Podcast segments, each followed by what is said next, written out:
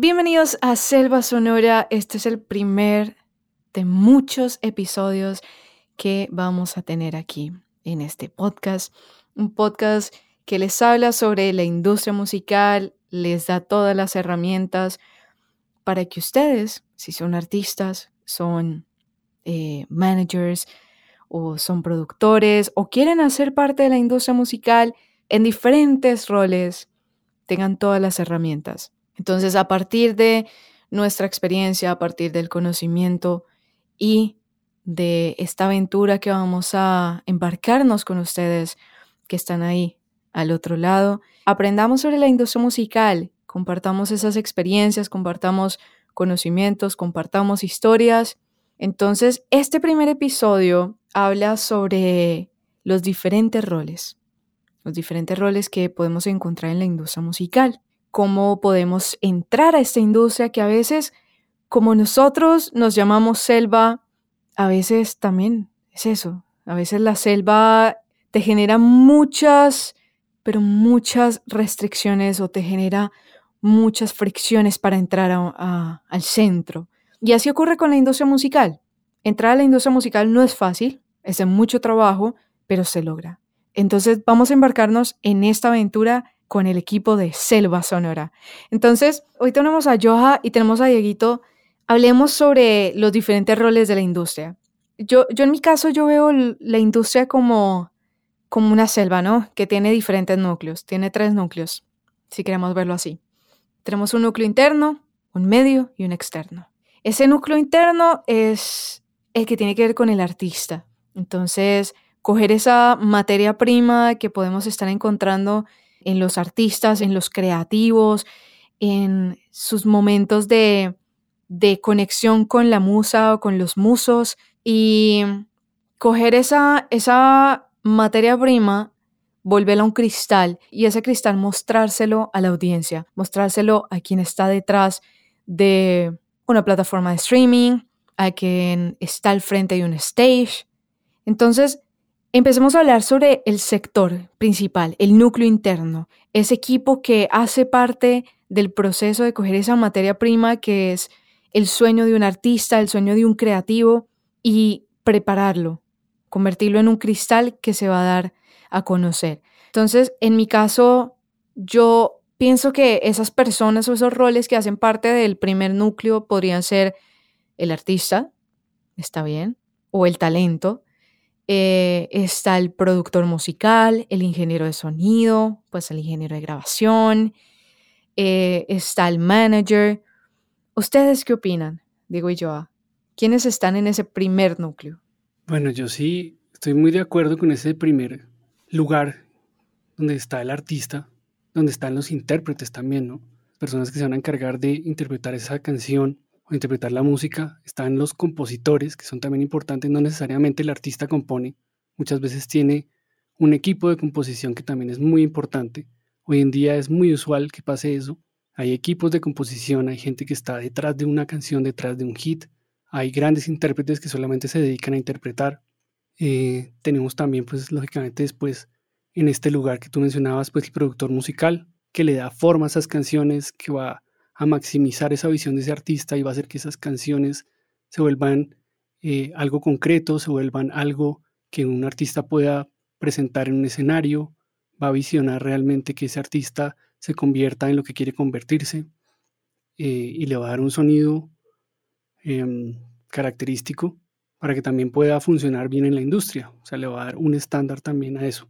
Y entre esto tenemos también una cantidad de personas o de roles que van siendo, dependiendo de, cómo esté constituido em, pues el artista en su organización o si tenga los presupuestos necesarios, pues va a tener en, esa, en ese em, diferente mundo, pues va a tener productor o va a tener un asistente también que va a estar con él, va a tener también unos ingenieros o puede ser un solo ingeniero, puede tener también editores de audio, puede tener productores vocales, Creo que tú, Ana, sabes muy bien como de todo este cuento de, la producción vocal.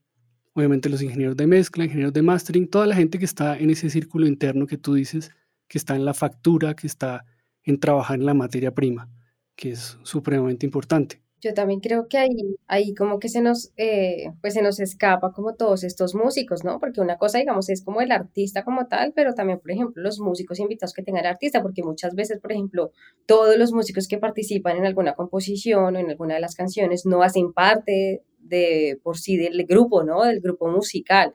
Entonces también, por ejemplo, están todos estos artistas músicos que son invitados, ¿no? Digamos, no sé, estoy pensando así no sé, un Luis Miguel, obviamente es él, pero pues obviamente él tiene no sé cuántos instrumentos que lo acompañan en todo eso, entonces, por ejemplo, todavía están todas estas personas. Y aquí yo creo que es súper importante, que Diego un poco lo mencionó, digamos lo que estamos diciendo, eh, el equipo de trabajo del artista va a depender, obviamente, del punto de la carrera donde esté el artista, ¿no? Entre más pequeño, probablemente tenga un equipo de trabajo más reducido, y a medida que se va agrandando, pues esto se va convirtiendo pues hay más roles y más responsabilidades y más cosas pues por cubrir. Es muy cierto y tengamos en cuenta que hay muchos roles, o sea, dependiendo de en qué punto o en qué capítulo de la, de la carrera está el artista, pues va a tener un equipo más grande. Entonces, eh, es diferente si tenemos un artista que está empezando, que va, digamos que se va a enfocar en tener una carrera, al principio sus primeros pasos va a ser una carrera como artista independiente, pues ¿qué necesita? Entonces, principal, tener un abogado a su lado, un artista, un músico, un creativo, un talento, necesita tener alguien que le ayude en toda la parte de derecho, ¿no? Eh, sea para conocer derecho de autor, sea para crear contratos o firmar contratos. Y también tenemos diferentes roles, por ejemplo, como está eh, el coach vocal que eso es algo que se les olvida cuando el artista es cantante, dice, ah, bueno, yo canto muy bien y listo, pero entonces hay una cosa y es el productor vocal y otra es el coach vocal que se termina convirtiendo en nuestro psicólogo o nuestra psicóloga. Y hay algo que yo quiero hablar mucho aquí y si tú eres artista, si tú eres creativo o eres eh, una persona que usa el arte como una extensión de tu alma o como una extensión de las historias que quieres contar, ten en cuenta que es muy importante la salud mental. Y traigo esto a colación porque a veces se nos olvida que en serio necesitamos un psicólogo, necesitamos una ayuda psicológica porque nosotros como artistas y como creativos tenemos una sensibilidad mucho mayor a cualquier otra persona. Por eso se crea el arte, por eso nosotros podemos convertir todas estas historias, todas estas eh, emociones que están internas en melodías, en armonías, en, en, una pintura, y se nos olvida que la salud mental existe. Entonces, eso es importante. Sí, Ana, yo, yo pues estoy de acuerdo con lo que estás diciendo. Creo que hay más allá como de eso, creo que sobre todo en estos tiempos, eh, la salud mental en general, como de todas las personas en realidad que trabajan en la industria, es como súper importante y es un tema que se está viendo como recurrente, ¿no? Eh, más adelante hablaremos de estos temas, pero para colocar ahí un ejemplo como súper, súper encima, eh, digamos, un mal manejo de un artista o de las personas en general, pues pueden llevar a catástrofes. no sé, el caso de Avicii con su manager, donde hubo un muy mal manejo de parte de su manager donde lo estaban explotando y por ende Avicii pues terminó en lo que terminó. Eh, pero sí, claramente también es un tema que, que, está detrás, ¿no? Detrás de los artistas y, y de los managers también, de, de, la gente en general que trabaja ahí. Total, no, no solamente si eres artista. Me parece también que ese rol que ustedes están mencionando tan importante lo cumplen algunas veces los productores musicales tienen que hacer de psicólogos. Es importantísimo que un productor musical empiece a entender que también es parte de su trabajo incluso los managers, yo creo que Joana también puede estar de acuerdo en eso. Un manager en algún momento se convierte casi que un todo del artista y, son roles que finalmente puede que no estén per se escritos como tal, pero es algo fundamental para darle todo el apoyo al artista. Sí, yo, yo creo que ahí como hay, hay varias personas dentro de la industria que se pueden convertir como en psicólogos o que pueden terminar como un poco jugando ese papel, ya sea el manager porque pasa muchísimo tiempo con el artista o ya sea el coach vocal porque también pasa mucho tiempo o más adelante cuando hablemos de este tipo de roles, pero por ejemplo el tour manager, eh, cuando no está el manager principal ahí, también se puede convertir en un poco en el psicólogo. Y creo que ahí lo importante es como tener claro de que se quiere un bienestar y que en verdad la idea es ser buena persona, ¿no? O sea, detrás de un artista y detrás de estar trabajando y produciendo y sacando y dando conciertos, pues hay una persona de carne y hueso. Totalmente, eso es importantísimo. O sea, eh, no solamente un artista es, es ese personaje ficticio que creamos o ese personaje que tú ves ahí arriba en el stage, sino es una persona de carne y hueso, es una persona que tiene sus problemas, que hay momentos en los que quiere mostrarse súper feliz y hay momentos en los que no está feliz. Y eso es importante entenderlo. Tú como fan o tú como seguidor lo, tienes que entender. Y tú como artista también tienes que entender que no eres una persona que no siente, sino es una persona que, que eres una persona que está en una aventura. Y que a la final, eso es importante como artista, a veces se olvida, digamos, estar con tantas cosas adelante, con digamos que con cosas relacionadas al negocio de la música, se nos olvida que nuestro sueño al principio era crear música. ¿Por qué? Porque era esta extensión de, de nuestra alma y esta extensión de lo que tenemos adentro, que a veces es muy difícil contar con palabras. Entonces lo hacemos con música. Hay otros, hay otros roles que, por ejemplo, es importante conocer. Digamos que, que vamos a encontrar que tenemos ingenieros de grabación, ingenieros de mezcla, ingenieros de mastering, tenemos conductores también, tenemos, por ejemplo, músicos de sesión, tenemos músicos que a, que a, veces hay que dejar esto en claro. A veces los músicos de sesión, que son los que graban el disco, no son los mismos músicos que están tocando con el artista, ¿no? Por supuesto, también están las personas que están encargadas de, de, de, hacer la letra. No muchos músicos son eh, los que hacen las letras, ¿no? Esto es importantísimo. Hay gente que se va mucho por el lado de las melodías y por el lado de la música. Y cuando van a escribir una letra le pasaba al mismo Cerati, que, que sus letras realmente eran tarareadas y al final él les ponía la letra en un acto de angustia ya al final de grabar porque tenía que hacerlas, ya había una presión. Pero también hay compositores que se dedican solamente a la letra. Son autores, digamos que cuando uno habla un poquito y lo vamos a hablar mucho más adelante, cuando estemos hablando del tema de derechos de autor y todo esto, eh, los autores, según la ley, por lo menos en, en, Colombia que estamos, el autor es la persona que escribe la letra y el compositor se le atribuye la música. Es fundamental, fundamental. La letra de las canciones, una canción se da porque pues tiene una muy buena letra, ¿no?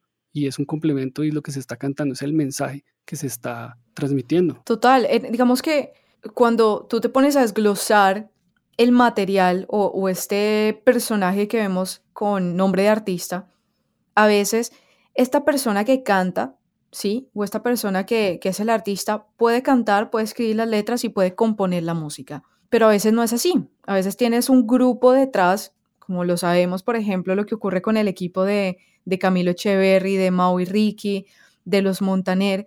Es un equipo grande donde cada una de las canciones tiene cinco y seis compositores. Digamos que en inglés el, el, el rol se llama lyricist, que es la persona que escribe netamente las letras. Y ya va esa letra, la coge un compositor o la coge el cantante, empieza a tararear y se vuelve una canción. Pero canción es importante tenerlo en cuenta que lo vamos a estar hablando más adelante, pero la canción es esa unión entre letra y música. Ahora, vamos a hablar un poquito sobre, sobre los roles del ciclo o del círculo que está en la mitad. Ese puente entre coger este equipo que cogió la materia prima, que es el artista, su sueño, sus creaciones, y las está convirtiendo en un cristal, en un cristal que va a estar trabajado para mostrárselo a la audiencia. Entonces, digamos que estas personas, ¿quiénes serían? Sería el manager, sería la persona de marketing, eh, sería, por ejemplo, ya el, el ingeniero de, de mastering, sería la persona de advertising. Sí, aquí, aquí ya, ya empiezan como a jugar como más personas ahí, ¿no? Lo que tú dices, es como que ya está un poco el producto, un poco por así decirlo, del tipo de canciones que vamos a sacar y demás. Eh, digamos que estos personajes como el manager o por ejemplo el sello discográfico pueden entrar antes o un poco después y digamos también lo de producciones, depende un poco del desarrollo del artista, pero sí, básicamente, a ver, las figuras normales que están generalmente alrededor del artista ya pueden ser el manager personal, pues que sea obviamente la persona que lo está manejando y que está ayudándole a potenciar su carrera, eh, puede estar también un sello discográfico. Estos sellos discográficos, pues hablaremos de esto, pero pues pueden ser independientes o ya digamos un major eh, un sello discográfico de los grandes, como es un Sony Music, por ejemplo. Eh, esto, obviamente, dependiendo si tú estás dentro de un sello discográfico que es muy grande, obviamente tienes un equipo de trabajo y, valga la aclaración también, eh, tienes bastante dinero, pues porque invierten en ti, entonces digamos que puedes trabajar en tu producto y en todo lo que estás haciendo. Obviamente aquí viene también el papel pues de marketing, eh, de generar una campaña de, mercadeo para sacar tus productos y a la par empiezas, digamos, un poco a tener incluso temas de sincronización, dependiendo también si tus temas pueden llegar a estar en alguna película, eh, alguna serie o algo por el estilo, por ejemplo, que ahora pues es como súper conocido, antes esas figuras no, no, no eran tan conocidas, pero ahora claramente son algo que les da pues beneficios e utilidades. Em, están estas personas también, vienen también a jugar, digamos, los derechos de autor, eh, la parte de contratos, ya de si vas a firmar un contrato, por cuántos álbums, eh, eh, cuántos años, cuánto, cuánto, cuánto de utilidades le vas a dar al sello discográfico. No, digamos que vienen a jugar como muchísimas cosas ya de derecho, que por eso es súper importante tener un abogado en el equipo. Em, no sé, no sé qué más se me está escapando. Pues también está obviamente las partes de booking más adelante, ¿no? Por ejemplo, si le ponemos un nombre a, estas, a estos personajes, estaríamos hablando del director creativo, tenemos un director de publishing, tenemos un director que se encarga de la parte de distribución, vamos a tener, por ejemplo, un director de broadcasting, un community manager, eh, obviamente va a haber un lawyer o va a haber un abogado encargado de toda la parte de firma de contratos, de toda la parte de de uso de los derechos de autor. Tenemos directores eh, en la parte creativa. Importante también, por ejemplo, eh, si, si, tú no sabes nada de la, música, pero a ti te gusta, por ejemplo, toda la parte de diseño de vestuarios, pues entonces también tienes un espacio ahí. Estilistas, creadores de imagen, diseñadores, todas estas personas o estos roles tienen un espacio en la industria musical, porque de por sí están trabajando en pro de coger este artista y volverlo el personaje, este ídolo, esta persona que el fan quiere seguir. Claro, yo creo que ahí es importante como, digamos, era lo que yo estaba diciendo ahorita, tu equipo de trabajo va a depender un poco de los recursos económicos que hay y obviamente esto va a depender, digamos, del sello discográfico con el que estés si es un sello independiente, probablemente no tengas un equipo de trabajo tan grande y obviamente no haya, digamos, como espacio para tener todos estos roles. Cuando eres parte de un major o pues de un sello discográfico como Sony Music, claramente pues ellos ya tienen todo súper específico y te van a colocar un equipo detrás que se va a encargar básicamente de hacerte todo para que tus canciones efectivamente puedan llegar a un público y tengan éxito, ¿no? Digamos que pues ese es el negocio pues de ellos. Entonces sí, sí va a depender un poco de, de con quién estés, pero sin decir obviamente que ah, ya hablaremos también de esto, pero hay sus pros y sus contras contra los majors y contra los independientes. Entonces esto también va a depender mucho del estilo del artista. Digamos que ni, en un, ni el uno ni el otro están completamente mal, por así decirlo. Ahora, ya, ya tenemos esa idea, ¿no? Eh, de, los diferentes roles que están en la mitad. Pero hablemos un poquito de los roles que ya están en la parte externa. Ya tenemos el cristal, listo, ya tenemos el artista. Porque esto es importante. Tú estás como creativo, tú estás como músico, pero hay una diferencia grande entre tú como cantante, como músico y como artista. Cuando tú eres artista es porque sabes qué es lo que quieres compartir, sabes que vas a volverte un ídolo, que vas a volverte un héroe. ¿sí? Una persona que va a ser seguida por una audiencia, que sea por, por tu música, sea por cómo te muestras, sea por el estilo, eh, cómo te ves. Entonces ya tenemos el artista listo, lo vamos a montar en un stage. ¿Quiénes hacen parte de este núcleo? Pues ahí tenemos una cantidad de gente trabajando también, ese es un círculo externo importantísimo, que hoy en día, pues bueno, se ha venido un poco a menos por las circunstancias que, que sabemos, pero que es fundamental y, se, y ha, mutado, como todo lo de la música tiene que ir mutando, pero tenemos a un tour manager, tenemos eh, bueno, la gente de promoción, tenemos a, gente en el crew o en el, en el, equipo de trabajo que hace posible que se haga una gira, que se haga posible un festival, en la parte técnica, son los encargados de que el artista suene bien. Está pues un stage manager, esa persona que es el jefe de escenario, la persona encargada de que todo funcione, de que suene la banda como tiene que sonar. Están los roadies, que son las personas encargadas de acompañar en la parte técnica a los músicos. Están los técnicos de cada uno de los diferentes instrumentos, sea guitarra, bajo, batería, están pendientes de que el músico esté afinado, que esté en las condiciones perfectas, cuando le falle algo, esté ahí en el momento preciso y justo para poder ayudarlo cuando se necesita. Están también muchos asistentes, obviamente el ingeniero de en vivo, que es una persona importantísima, pero todo esto realmente es otra fortaleza increíble e importante porque la música en vivo es lo que hace que la música sea lo que a todos nos gusta, ¿no? Escuchar la música en vivo es otra cosa muy, muy importante y imagino que también Joa también tiene mucha experiencia en, en, cuanto a esta parte de festivales, en cuanto a la parte de quienes más están en estos roles, ¿no? Sí, digamos que todo lo que tú dices, digamos, es esta parte de cuando ya el artista está aquí en el escenario y queremos que pues suene bien, digamos, todo el equipo que necesita para que efectivamente le entregue como una experiencia a los fans. Digamos que detrás de eso y antes de llegar a ese punto, por ejemplo, está toda la parte de cómo llegó, ¿no? Entonces, tiene que tener por detrás un booker, digamos que el booker, esto va a depender, ¿no? Volvemos a lo mismo, depende de, la, de qué tan grande sea tu equipo de trabajo. estos roles, digamos que los puede hacer una persona a la otra, pero digamos que esencialmente están los bookers, entonces los que ayudan a bookear a todos los artistas para que estén en los festivales o en los conciertos, digamos, dependiendo de. Em, digamos, el artista generalmente también debe tener un agente quien vela efectivamente para negociar con los bookers y que efectivamente, digamos, que lleguen a un acuerdo, eh, ya sea en dinero eh, y pues cumpliendo, digamos, todas las demandas, por así decirlo, de los artistas. Está esto, entonces si lo pensamos también ahí, es como que, ah, listo, ya tenemos al artista, ya lo buqueamos, está en tarima, vale, ¿cómo le hacemos saber a los fans que va a estar ahí? Entonces viene todo el equipo de promoción y también de marketing. También, por ejemplo, no sé, todas las alianzas, por ejemplo, que se hacen con marcas, eh, no sé, hay muchísimas como Coca-Cola o aquí en Colombia, por ejemplo, con Tigo Music o eh, incluso con marcas de cerveza y demás, con Bavaria, pues para promocionar precisamente estos eventos, para generar el dinero para que esas cosas se hagan.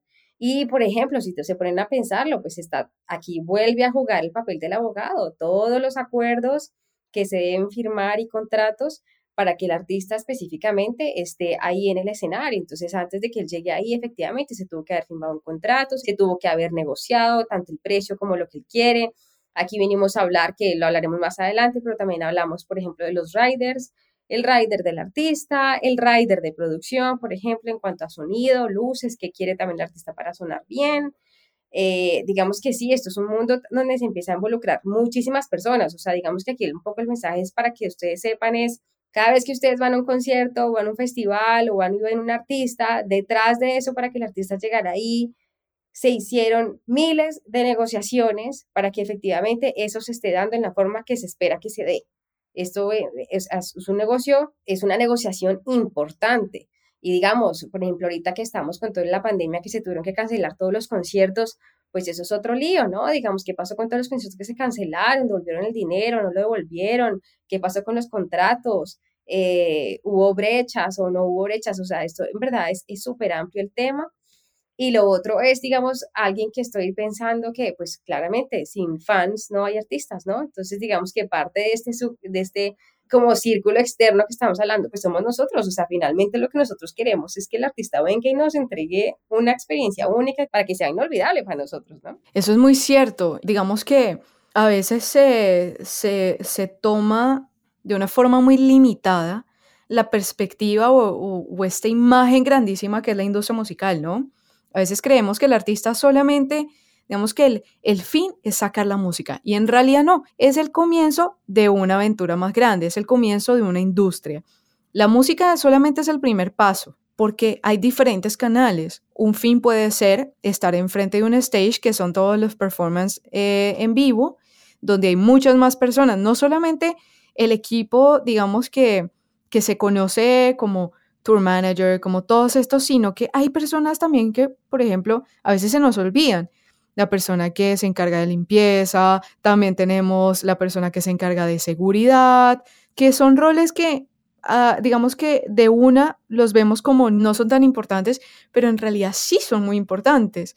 la persona, digamos que este director de seguridad o el guardaespaldas, es una figura muy importante porque se encarga de darle la seguridad al artista.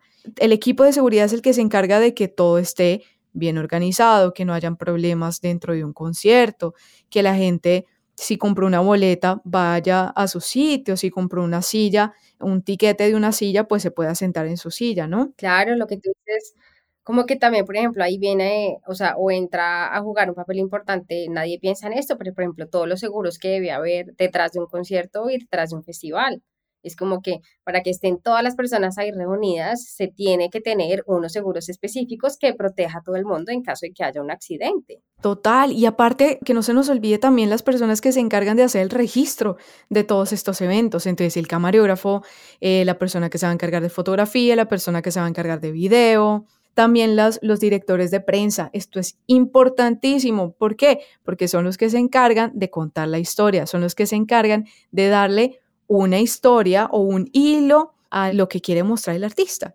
¿Que es en pro de qué? De la identidad artística y es en pro del artista. Yo quiero contar una historia que me ponga el artista en donde quiero que esté, que cuente la historia que ha sido contada por medio de su identidad, de cómo se ve, de cómo suena, pero también de los shows o las campañas que hace o, por ejemplo, las fundaciones en las que trabaja, todo esto.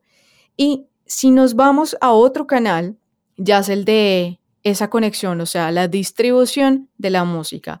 Entonces ahí vamos a hablar sobre los A&R, vamos a hablar sobre los publicadores, los distribuidores, eh, las personas de, de editorial, Vamos a hablar de los escritores, porque también hay personas en el equipo de un artista.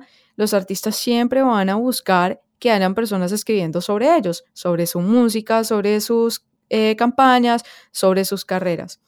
Y otra persona o otro canal que vamos a ver, que en realidad es uno de los canales que genera mayor revenue o mayor dinero para los artistas, es la parte de merch. Todo ese mercadeo, entonces, ¿qué se necesita? Una persona, un director de mercadeo, se necesita un director, por ejemplo, solamente enfocado en la parte de community manager, cómo usar las redes sociales del artista para vender el merch. También necesitamos una persona que se encargue de, de, toda la parte creativa, de generar los diseños. Entonces, si a ti te gusta el diseño gráfico, mira, tienes un espacio en la industria musical para trabajar, ¿no? Sí, yo creo que ahí, eso que tú dices es súper clave, Ana. Digamos, está comprobado en los tours de los artistas. Una de las partes que más genera dinero es el merch. O sea, sí o sí. Por eso es súper importante que los artistas le dediquen tiempo y hagan y creen un merch que sea súper bacano para que efectivamente lo compren. Pero eso está comprobado porque generalmente de ahí no les quitan utilidades. Entonces es también, digamos, una parte donde el artista pues coge todo el dinero pues para ellos. Totalmente, o sea, cuando uno se pone a mirar los contratos que firman los artistas con las disqueras, uno se da cuenta que por la música mira, tú no ganas. y ahorita en este momento donde se ha creado esta mutación, esta distorsión grandísima de la industria musical, el artista no gana sobre la música. ¿Por qué? Porque hace unos años, cuando teníamos los mayors o los, o los sellos discográficos grandes, pues ellos se gastaban muchísimo dinero para crear el CD. Sin embargo, ahorita, con las plataformas de streaming, pues la gente ya no compra tus canciones, la gente solamente las está escuchando y esa escucha, en realidad lo que te está dando a ti dinero es por licencias que tú les das, por, por licencias de distribución. Entonces, esas licencias de distribución depende, o sea, digamos que el dinero que ganas depende de la plataforma en la que estás haciendo el streaming. Y créanme, no es mucho. Sí, sí, esto, esto también, esto nos da tema para dos horas de otros episodios, pero claramente las utilidades por los DSPs como es Spotify, Apple Music, es todo un tema y con YouTube también, y, pero lo podemos hablar más adelante porque podemos hacer un ejercicio y todo para ayudarles a entender cuánto dinero o cuántos streams tienen que generar para que efectivamente puedan ganar dinero. O sea, de verdad tendrían que ser un artista demasiado grande. Total. Hay, hay también una parte que, bueno, que ya se está viendo más opacada un poco por el streaming, que sigue siendo la radio. La radio igual tiene una fuerza muy importante para impulsar artistas. Puede que no sea lo principal en el momento, pero sigue siendo una fuente importante de emisión de, de, los artistas, de promoción de los artistas, de los festivales, de cubrir los festivales, algunas que otras también hacen algunos eh, conciertos también. Entonces yo creo que tampoco se... O sea, es bueno como tener, seguirlas teniendo en cuenta todavía. Creo que sigue siendo algo muy importante para que el artista se dé a conocer. Claro, claro, y eso, digamos, si tú le sumas a eso, por ejemplo, no sé, digamos, con el desarrollo obviamente de la tecnología, cada vez aparecen más plataformas, ¿no? Entonces, por ejemplo, un ejemplo de esto es TikTok. ¿Sabes? Hace dos años la gente no hablaba tanto de TikTok, ahora es boom y ahora es cómo hacemos para que efectivamente los artistas puedan generar dinero por esto. Digamos, esos son roles, por ejemplo, que se empiezan a crear nuevos y que, y que se busca, pues porque claramente es una plataforma pues para generar dinero. No, y ahorita también hay otra plataforma, no sé si la conocen, la de Thriller. Sí, sí. Que es buenísima. O sea, pero sí, hay, hay, digamos que eh, la industria está evolucionando y ha generado más roles. O sea, el hecho de la pandemia, por ejemplo, generó un rol y es un ingeniero de streaming que se encarga de organizar todo desde su casa para los eventos en vivos que se están creando. O sea, ya, por ejemplo, el ingeniero de, de PA, el ingeniero de monitores, pues a veces estaba, pero ahorita lo que ocurrió fue, bueno, nadie puede ir a las casas de los artistas, el artista pone su Zoom, pone su micrófono y hay una persona detrás encargada de todo el streaming, ¿no? Pero, pero vamos, vamos, digamos que todo, todo esto que estamos hablando en este momento, vamos a empezar a hablar eh, detalladamente en los próximos episodios, así que estén muy, muy pendientes de nuestros episodios y de nuestro contenido acá en Selva Sonora. Pero antes de que nos vayamos, voy a hacerles unas preguntitas a ustedes, chicos. Entonces, lo primero, ¿cuáles son los roles o cuál es el equipo que yo necesito como artista empezando mi carrera para que estén al lado mío para poder empezar esta aventura como creativo? ¿Qué necesito? ¿Quiénes necesito que estén detrás de mí o no detrás? Eso es importante, no detrás. Pongámoslos adelante. ¿Quiénes están a mi lado? Bueno, yo arranco ahí. Importantísimo, como lo hemos mencionado, como para hacer una recapitulación, un resumen, un abogado que los asesore en un comienzo. Yo creo que es importantísimo asesorarse de alguien que sepa muy bien de contratos, que sepa muy bien de los derechos que se tienen como artista. Importantísimo que alguien los vaya guiando para que en el camino no van a tener problemas o en el camino estén protegidos por muchas cosas de ley. Importante tener alguien que sepa también guiarlos sonoramente, un productor musical que les pueda dar una visión y maximizar esas canciones y volverlas algo que puedan sonar a nivel de radio eh, en cualquier lugar o que tenga la visión del proyecto y lo pueda llevar a cabo. Y diría que también eventualmente alguien que les maneje muy bien toda la parte de mercadeo, diría yo. Si no pueden ser ustedes mismos, que bueno, al comienzo van a tener que ser ustedes mismos seguramente, manejar muy bien las redes, empezar a manejar absolutamente todo hasta que tengan una buena comunidad, pero diría yo, pienso que pueden ser esas tres personas. ¿Tú qué dices, Joa? Sí, sí, eh, estoy de acuerdo con Diego. Creo que para empezar, a ver, yo creo que antes de esto, lo primero, de verdad, primero que yo haría es rodearme de personas que no quisieran explotarme y de rodearme de personas que yo sé que son buenas personas y que van a querer crecer conmigo al lado. Una vez yo tenga como eso listo, eh, sí, yo creo que yo buscaría antes de un manager o algo así, un abogado, que es curioso porque creo que la mayoría de los artistas no piensan como voy a tener un abogado primero. Eh, entonces sí, es bastante curioso. Totalmente. Sí, total. Pero yo creo que sí, un abogado sería pues muy útil y no sé, de pronto como una combinación entre un productor y alguien también que sepa un poco de business y no puedes tener un equipo tan grande. Y bueno, la otra forma también es, en realidad, es uno como artista, pues informarse, ¿no? No, no les estamos diciendo hagan todo porque, pues, obvio, no puedes componer, grabar, hacer, eh, o sea, hacer el marketing, buquearte el evento. Probablemente es demasiado trabajo, aunque no es imposible, pero también creo que entre más sepa el artista sobre el negocio y cómo funciona y cómo se debe mover dentro de él, va a ser muchísimo más fácil. Total, en mi caso, yo yo digo que sí, es, es importante, o sea, si eres artista, uno, si eres cantante, un vocal coach. Principal, por favor, artistas, cantantes, consíganse un vocal coach. Se vuelve la mejor amiga o el mejor amigo. Dos, productores musicales y un ingeniero de sonido. ¿Por qué? Porque es una persona que se va a encargar de ayudarte, de apoyarte en la parte sonora, de buscar tu sonido, pero también de crear una calidad sonora. ¿Listo? Digamos que organizar toda la parte técnica. Luego, el abogado es importantísimo porque, pues, lo que dice yo, o sea, si tú estás creando, estás haciendo el booking, estás haciendo todos los roles al mismo tiempo, pues va a quedar como difícil conocer un poquito sobre derecho. Entonces, importante conseguir un, un abogado que tú puedas confiar en él o en ella.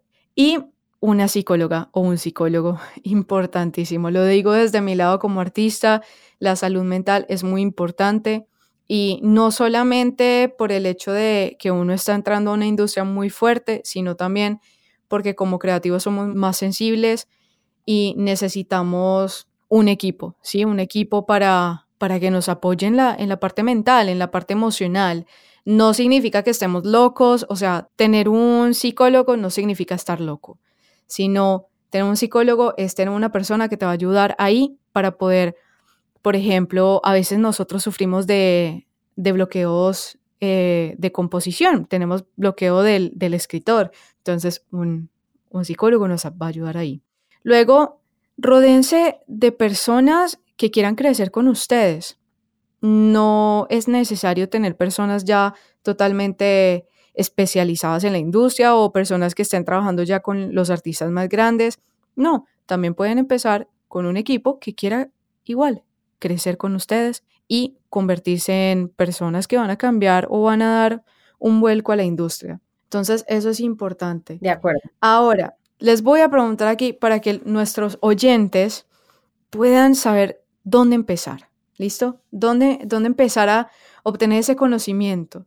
Entonces, eh, tips para entrar en la industria, primero, y luego hablemos de libros o de páginas web o canales de YouTube o videos que el que está escuchando este podcast pueda ir, buscar y aprender sobre la industria, sobre el proceso creativo, sobre el business. Bueno, arrancando, lo más importante yo creo que en todo esto es aprender a hacer canciones, ¿no? La canción es el, la célula más importante de todo esto. Hay que hacer buenas canciones, hay que aprender composición, hay que también prepararse, o sea, para ser cantantes, lo que decía Ana, lo comparto mucho, estar, o bueno, el instrumento que ustedes interpreten, pues practicarlo y volverse cada vez mejores. Pero creo que la canción es algo muy importante, entender el estilo, entender las canciones, entender cómo funcionan para eso pues hay unos recursos que yo recomiendo mucho. Hay, un lugar que se llama Hit Songs Deconstructed, que es una deconstrucción de las canciones donde se analizan cómo funcionan las canciones, que lo vamos a hacer también nosotros. Vamos a hablarles mucho más adelante de todo este material. Lugares también donde ustedes puedan aprender muchas cosas. Está AB Pro Academy, también que tenemos un espacio para ustedes también donde ustedes van a poder encontrar todo.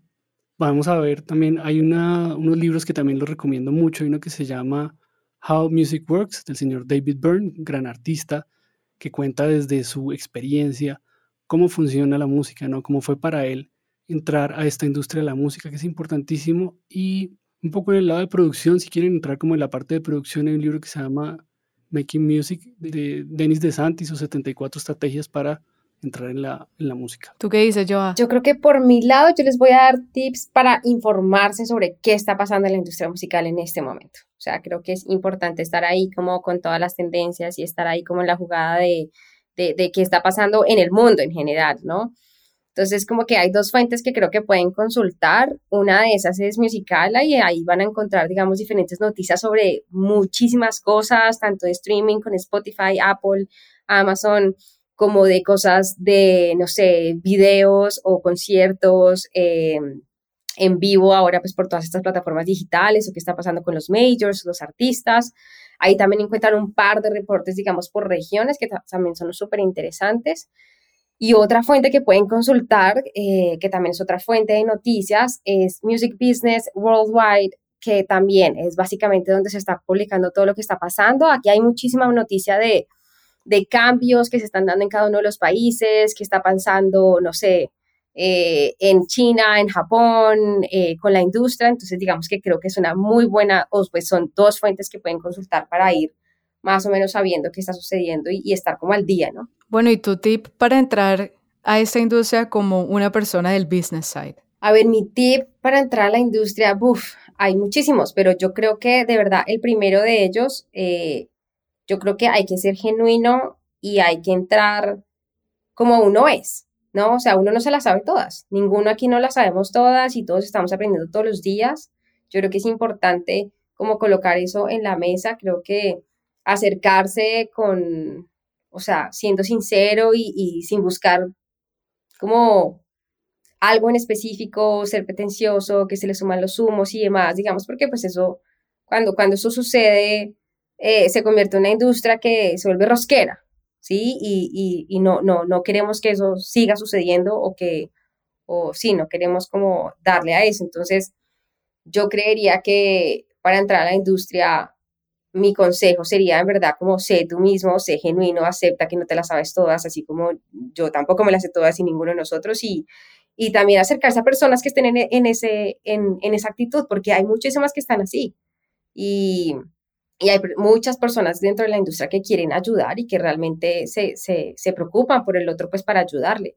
Entonces yo creería que hay que juntarse con ese tipo de personas y crear un buen equipo de trabajo. Yo creo que eso es como clave. Totalmente. Yo, yo digamos que lo voy a, mis tips los voy a dividir. Entonces, como, como artista, yo digo autenticidad, lo mismo que yo hago uno ser auténtico, ¿sí? Uno no crear un personaje que luego se va a volver súper difícil seguir mostrando. Dos, crecer en equipo. Este funciona para todo, para la parte creativa, para la parte técnica y para la parte del business. Uno llega más lejos en equipo. Es lo mismo que pasa con los, con los lobos. El lobo solitario llega rápido, pero el lobo en manada llega mucho más lejos. Y eso es importante que lo tengan en, en, en su mente, en su vida y siempre lo trabajen. Uno llega más fuerte y más lejos en equipo. También la parte de, de no ser prepotente, de yo no me las sé todas, yo estoy conociendo, estoy aprendiendo, estoy creciendo.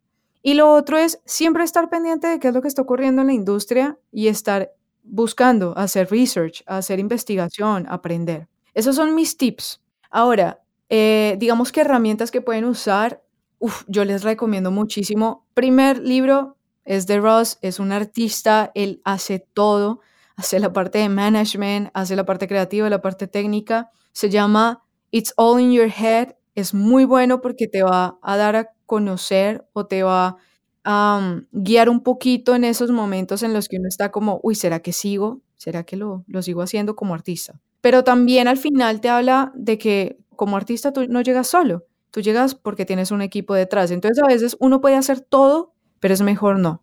¿Por qué? Porque le da, digamos que las experiencias de las otras personas que trabajan contigo van a darle otros colores, van a darle otras, eh, otras fortalezas. Ahora hay otro libro muy importante si quieres ser parte del business. Se llama Artist Management for the Music Business. Ese es de Paul Allen. Muy bueno si quieren saber del business side de la industria musical, si quieren saber en realidad cómo funcionan los managers, si quieren saber cómo debe ser una buena relación entre manager-artista. Hay otro que se llama Major Level Mastering. Este es de Ivren Goknark. Y es muy interesante porque en realidad habla de todo este cambio de los major labels. Habla un poco de todo el cambio y toda esta mutación que está ocurriendo en la industria musical y en la parte de distribución. Y bueno chicos, esto ha sido todo por el episodio de hoy. Para mí, como siempre, es un placer estar aquí hablando con dos colegas, amigos, sobre la industria musical, sobre el business side. Estas son las conversaciones que necesitamos, sin duda. Total, encantado de estar acá brindando toda la información que necesiten y que también ustedes nos puedan comentar. Totalmente, porque esto es, esto es una aventura que nos estamos embarcando nosotros tres, pero que queremos que ustedes sean parte. Entonces, Pueden buscarnos en nuestras redes sociales, darnos a conocer sobre diferentes temas que quieren que hablemos, que analicemos o que investiguemos, porque nosotros no nos las sabemos todas tampoco. Entonces, si hay temas que de pronto ustedes nos preguntan y no sabemos, vamos a conseguir personas que sean especializadas en eso. Entonces, bueno, esto ha sido Selva Sonora. Eh, los espero en el próximo episodio. Vamos a estar hablando ya de los roles, pero un poco más centrados. Vamos a, empezar a desglosar los diferentes roles de, las, eh, de la industria musical. Así que, bienvenidos, esto es Selva Sonora.